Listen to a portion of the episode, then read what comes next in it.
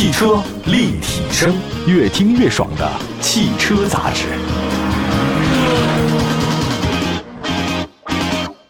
欢迎各位，这里是汽车立体声。今天说说小目标，有的人小目标是一个亿啊，有人小目标的话呢就是比较简单。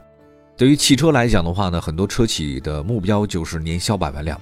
长安福特呢曾经离这个目标非常非常的接近，不过那个时间是在二零一六年。二零一六年，长安福特的年销九十四点三八万辆，这个成绩相当不错。像福克斯、蒙迪欧、翼虎，那都是市场上的明星车型。那就在很多人认为长安福特年销破百万辆只时间问题的时候，它第二年，二零一七年，销量立刻下滑。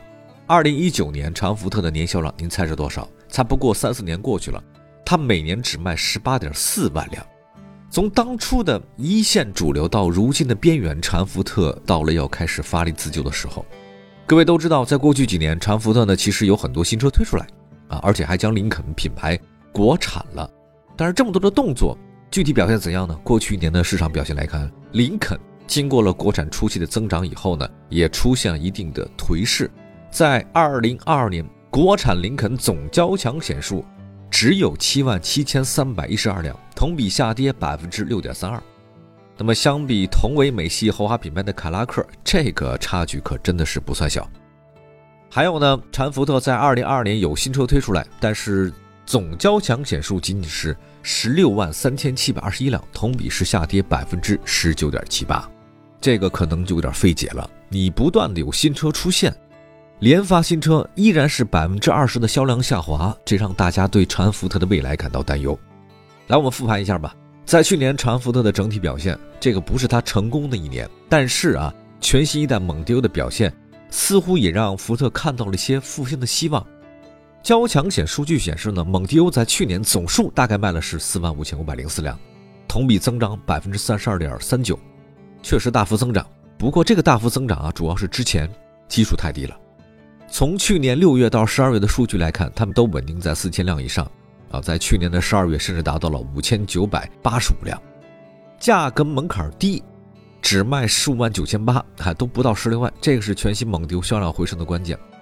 另外呢，它也不是全球车，不过二点零 T 发动机加八 AT 的组合，颜值不错，大屏很好，贯穿式整个中控台，那都是大家喜欢的，就是它靠这个降价来提升销量。在不少中级车大幅降价的情况之下，销量呢还能说过得去吧？同为美系的中级车雪佛兰迈锐宝，二零二二年总交强险数呢是三万三千五百七十三辆，同比的跌幅高达百分之三十五点七七。你看看，都不太好过这日子啊。那现在是什么情况呢？眼看着全新蒙迪欧的低价策略它是有效果了啊，长安福特呢在未来会推出一个蒙迪欧一点五 T，这个就是为了进一步降低价格门槛。那么，在工信部第三百六十八批的道路机动车辆生产企业及产品公告当中啊，您会发现这回全新蒙迪欧 1.5T 有了，外观它跟现款的 2.0T 差不多，大嘴式进气格栅、分体式大灯、贯穿式的包围，该有的它都有，提供双色车身。轮胎方面三种，1.5T 的有235、217、235、50、218、235、45、219三种尺寸，这什么呢？说明它未来啊不止一款车型。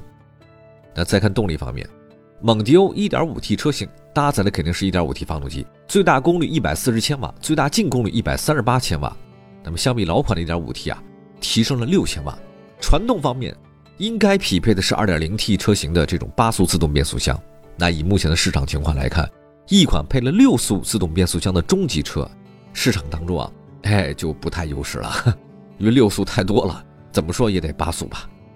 长安福特推出蒙迪欧 1.5T 的意图呢，当然是降低价格门槛，覆盖到更多的细分市场。再来看上一代啊，上一代蒙迪欧 1.5T 车型跟 2.0T 车型价格差多少呢？差了一万三千块钱。那么如果结合 2.0T，您卖十五万九千八，那么全新这次的蒙迪欧 1.5T 车型价格门槛有望降到十四万。也就说，原来蒙迪欧的价格现在到了福克斯的价格了。不断的降维打击啊，就是 C 级吃 B 级哈，B 级吃 A 级，A 呢就到 A 零级，好像没有哪个车系更好卖啊。那么再来看福克斯的事儿吧。去年六月份，福克斯呢推出了新款车型，那相比老款的话呢，最大变化也是发动机，1.5T 三缸变了 1.5T 四缸。但这个是好事儿啊，可是让人遗憾的是什么？你发动机升级了，可变速箱降级了，原来是八 AT，现在是六 AT，此消彼长，就看你想要哪个。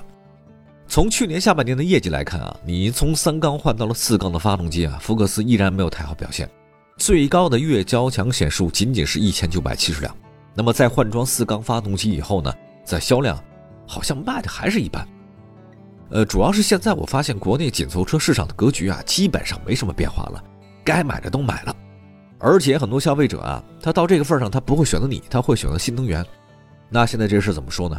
降价之后呢，蒙迪欧您都卖到福克斯的价了，您说还让福克斯有活路吗？再加上福克斯本身它就有不太确定的因素，大家买新能源了，那谁还买福克斯啊？如果照现在这个趋势下去，福克斯退出市场的可能性是越来越大。我们再来看另外一个，长安福特呢，在今年的变化，除了轿车市场，它有新车。全新的锐界 L 也是它的重量级的轿车。那么作为长安福特曾经的销售主力车型，这锐界啊，实际上高光时刻还真有过，甚至一度还超过了汉兰达。但是，哎，没想到，汉兰达卖的是依然很好，可是锐界却出了质量问题。那么在二零二二年，锐界年交强险数仅仅是两万两千九百九十七辆，同比下跌百分之二十四点二二。还有一个定位高于锐界的探险者。只卖了两万多辆，同比也是大跌百分之二三。还有锐际，这是紧凑级的 SUV，价格倒真不贵，十六万九千八，全系搭载二点零 T 发动机，但一年也只卖了两万六千多辆，同比下跌百分之十九。就是从某种程度上来看，现在对于长福特来讲，没有一个抢手的车型。虽然可能会出现全新蒙迪欧的热销延续啊，这只是延续，但其他车型基本上都是卖的惨不忍睹。那既然说到了锐界 L，一会儿呢再通过更多数据为您介绍一下新款的锐界跟老款相比有哪些明显的不一样啊？这个车还能买吗？汽车立体声，这里是汽车立体声，欢迎大家继续收听节目。我们的节目全国两百多个城市的落地播出。今天呢，跟大家说说长安福特两款新车能不能够助力销量回升？其实如果再不回升的话，长安福特日子确实是太难过了。曾经的年销近百万啊，现在年销才十几万，日子真的一个天上一个地下。刚才说到了，长安福特的话呢，在二零二三年在轿车市场呢是有一些继续补强。那么它的锐界 L 也是它的拳头产品。我们来看看新款锐界啊，跟老款相比有哪些不一样。首先咱看外观，新一代的锐界相比老款变化是很明显的，分体式大灯组这个还是比较流行的。另外呢，前保险杠呢它也换了一个运动的黑色装饰条。车身侧面的话，全新锐界 L 是标准的 SUV 风格，门把手它是隐藏式的，两侧尾灯是 T 型设计，通过装饰板连接，中间的 EDGE 的标志告诉你这是长安福特的锐界。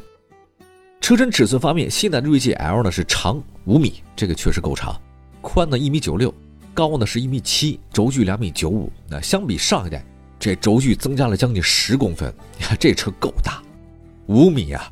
让车内空间确实得到非常大的提升。动力方面的话呢，新代锐界 L 除了提供传统的 2.0T 燃油版发动机，还增加了混动 2.0T 发动机加电动机的组成，这是混动系统。我看一下它官方资料啊，他说这个锐界 L 的混动啊是第五代 2.0T EcoBoost 的双涡流涡轮增压直喷发动机加电动机，它的额定功率是202千瓦，最大扭矩405牛米，匹配的是智能电控机械四驱。在动力分流技术上，它用的是一套行星齿轮机构，将发动机跟发电机进行耦合。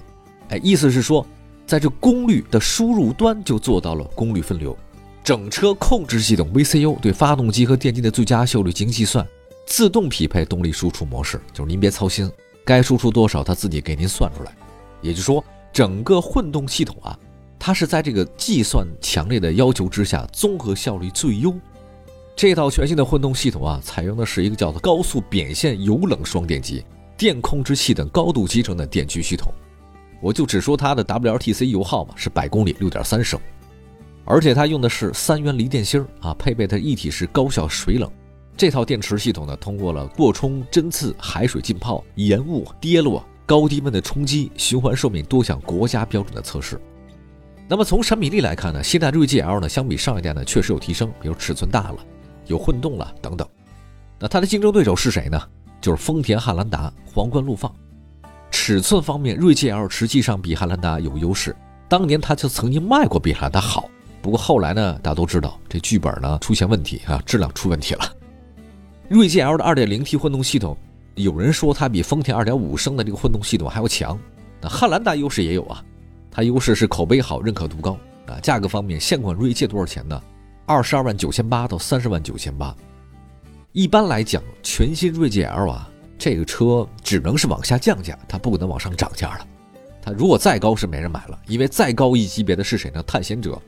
探险者的起步价只有三十万九千八，所以对于长安福特来讲，锐界 L 也许是它能够销量提升的一个重要车型吧。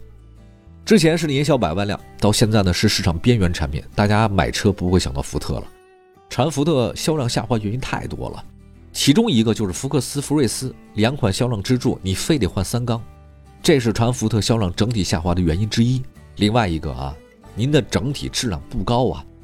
多款车型出现质量问题，那在二零二一年，长安福特翼博因为双离合变速箱生锈故障遭到车主投诉，而且经销商甩锅啊，让消费者就是司机啊独自承担高额的维修成本，所以这个也会反映到销量上。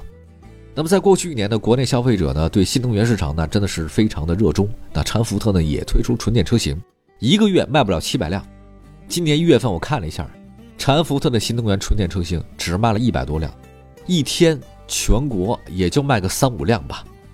现在丰田、日产这个纯电车型都开始大幅降价了啊！福特电马市场表现更加惨不忍睹。